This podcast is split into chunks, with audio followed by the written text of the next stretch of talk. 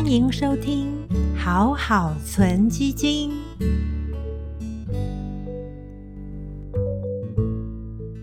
今天要来聊聊为什么要投资债券呢？台湾投资人喜欢领配息，还有担心市场波动的时候，债券呢也是扮演很好的稳定投资组合的角色。所以，海外投资共同基金呢，国人有一半是在买债券基金。那么，到底债券基金在我们退休理财的规划上扮演什么样的角色呢？那么，为什么要纳入债券基金？还有该配置多少的比重呢？那么，今天就会一次回复各位。首先，第一个问题是，为什么退休理财其实也需要纳入债券？很简单的原因就是波动比较低。我们用标准差来当做波动风险的一个衡量标准，统计了各个不同基金类型过去五年的波动风险，就可以做一个比较。以美国股票或者是全球股票这种成熟市场的股票基金，在过去五年平均的年化标准差大约是百分之十五到十六。而债券当中波动比较大的，像美国高收益债，也就是乐色等级的债券基金，其实波动风险也只有百分之八左右，其实是股票波动风险的一半。那如果是债券当中波动比较低的，像是全球债、美元的抵押债，波动风险就只有美股全球股票的大约两成左右。所以你可以知道，股票波动的时候，其实债券为什么波动相对比较小；而股市震荡的时候，为什么有些资金会流到债券市场避险了？这就是一个很重要的因素。如果跟大家手边都有投资科技呀，或者是能源股来比的话，债券基金的波动风险其实只有这种高波动的产业型的一成左右。所以，如果你投资组合当中有投资波动比较大的产业型，而你本身其实没有办法承受这么大的波动的话，其中一个方式就是在你投资组合当中也纳入适当的债券基金，这样就可以让你的投资组合整体来说变得比较稳健。除此之外，也提供一个挑选基金的衡量方式，要同时关注报酬率。与波动风险，那怎么样计算呢？可以把报酬率除以波动风险，所以我们也直接帮大家算了，用过去五年的平均年报酬率除以年化波动风险，得到的就是每一单位的风险所得到的回报。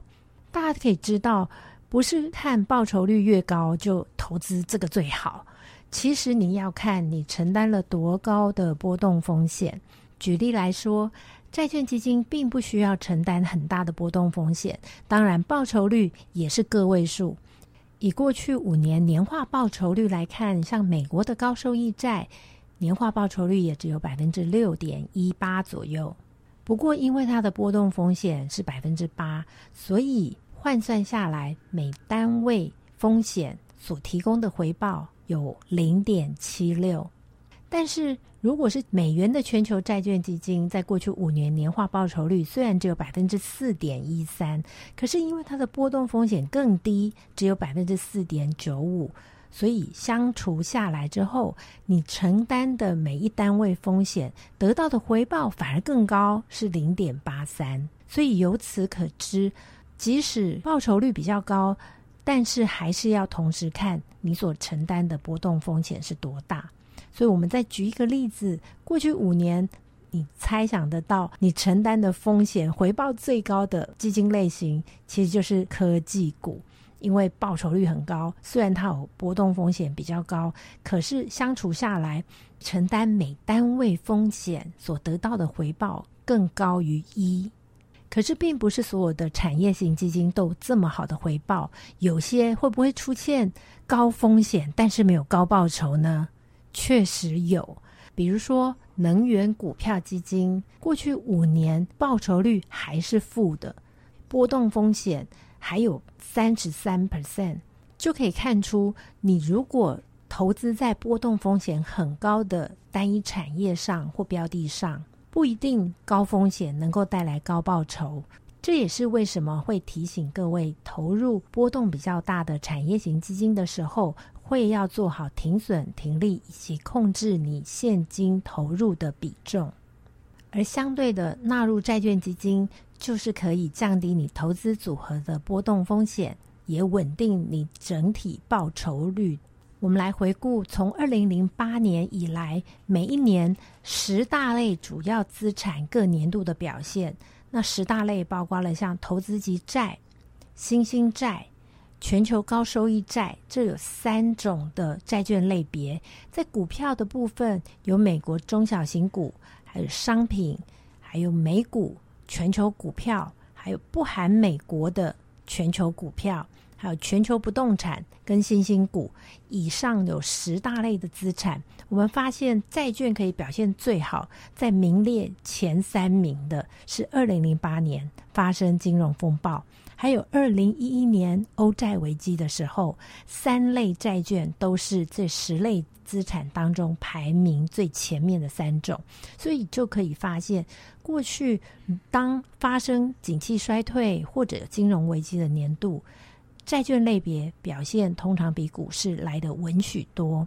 而债券是表现十大类当中垫底的情况。有二零零九年投资级债表现是十类当中最差，二零一零年投资级债也是十类当中表现最差。但是这两年都是因为股市大涨，所以债券涨幅没那么多。所以投资级债在这两年虽然是十大类当中资产表现最差的，可是涨幅还是分别有十八个 percent 跟九个 percent。当债券表现是十大类当中最差的，其实跌幅像是二零二一年到九月底为止，新兴债、投资级债今年以来确实表现不佳，都小跌了一点多个 percent，也是十大类当中表现最差的两个类别。但是你可以发现，即使是十大类资产当中表现最差的时候，它可能是上涨的，或者是它的跌幅也是一般人可以承受的。这就是债券为什么纳入投资组合最重要的因素了。今天的分享就到这边，投资一定有风险，投资基金有赚有赔，申购前要详阅公开说明书。祝大家投资顺利，我们下次再见，拜拜。